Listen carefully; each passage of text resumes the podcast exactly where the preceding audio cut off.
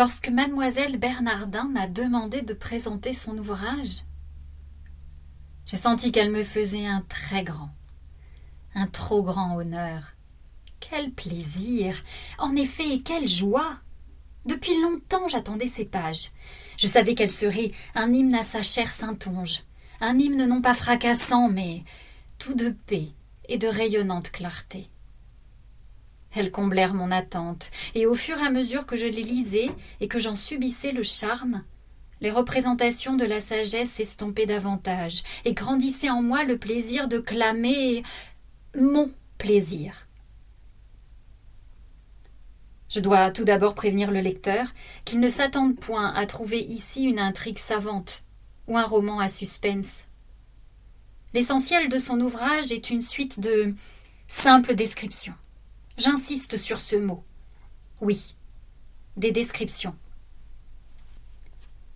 Et tant pis pour le lecteur que ces mots rebuteraient. Comme il aurait tort. Je sais bien que pour beaucoup, en notre siècle remuant, la description est quelque chose de statique, sur quoi on passe rapidement et en diagonale, comme un peu fastidieux. Convenons que le reproche n'est pas sans avoir été parfois mérité. Mais que le lecteur veuille bien m'en croire, si je l'avertis que s'il a eu trop souvent l'occasion de confondre description avec nature morte, ce n'est précisément pas le cas ici.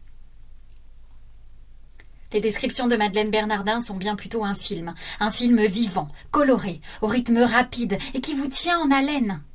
Quelque chose de très moderne, et à mon avis, une rénovation du genre. C'est le film d'une Saintonge que nous voyons tellement vivre et palpiter que nous nous prenons à lui prêter des traits, une silhouette. Elle vit près de nous, se glisse familièrement dans notre chez nous. Et lorsque, en tournant les pages du livre, si d'aventure nous levons la tête pour lui sourire, nous sommes tout déçus de trouver vide le fauteuil où nous la croyons assise, à côté de nous, sous la lampe, suivant sur notre front les méandres de notre pensée ou de nos rêves. Et cet envoûtement, ce charme, c'est, ne disons pas un tour de force, mais la plus merveilleuse réussite. Ne disons pas un tour de force, car cela semblerait supposer un effort, un travail, une technique. Or précisément rien de tout cela. Rien du moins qui paraisse. Le style est clair, fluide. Rien non plus des à-coups syncopés ou des éclats crépitants des trompettes de jazz. Le style est celui qui convient pour parler de la Saintonge. Il coule, paisible, comme sa Seugne ou sa Charente.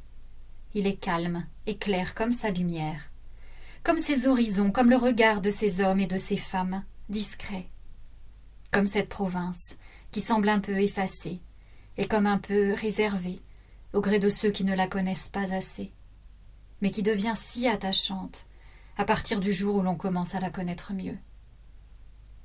Et c'est là un des éléments du charme de ce livre, que ce parfait accord entre l'auteur et le sujet. Nous aurions pu dire entre le style et le sujet. Mais précisément, le style, n'est-ce pas l'homme? N'est-ce pas l'auteur? Il fallait que l'auteur fût comme mademoiselle Bernardin, d'une vieille souche saintongeaise, qu'il ait comme elle le privilège de vivre loin de toute agitation dans la résidence tranquille des Essarts, et le loisir d'ouvrir tout grand des yeux amoureux tout autour d'elle pour y découvrir tant d'exquises beautés sous les plus humbles choses. Il y fallait aussi le talent pour faire part de tout cela, comme elle a su le faire, à nous, les agités, qui ne savons pas voir et n'avons pas le temps de voir. Elle nous en fait part, simplement, gentiment, comme elle fait tout.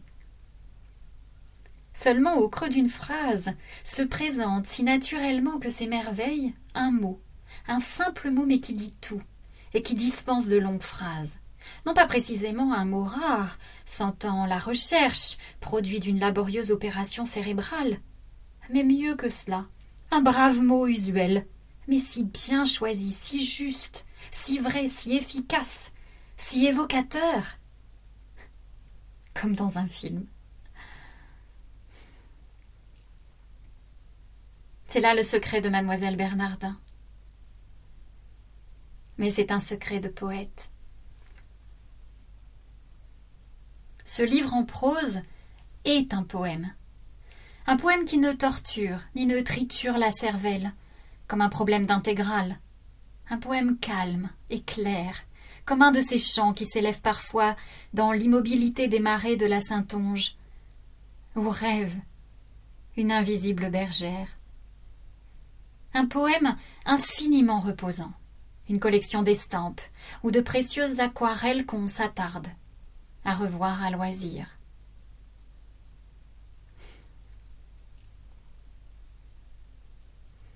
Ne mettez pas ce livre sur le rayon où vous placez ceux qu'il vous suffit d'avoir lus, mais que vous ne relirez pas. Réservez-lui une place à portée de votre main. Pour les soirs où vous sentirez un besoin de détente, de relax, comme il est de mode de dire prétentieusement aujourd'hui. Il vous sera bienfaisant. Et vous aimerez le relire, le relire toujours, et le relire encore.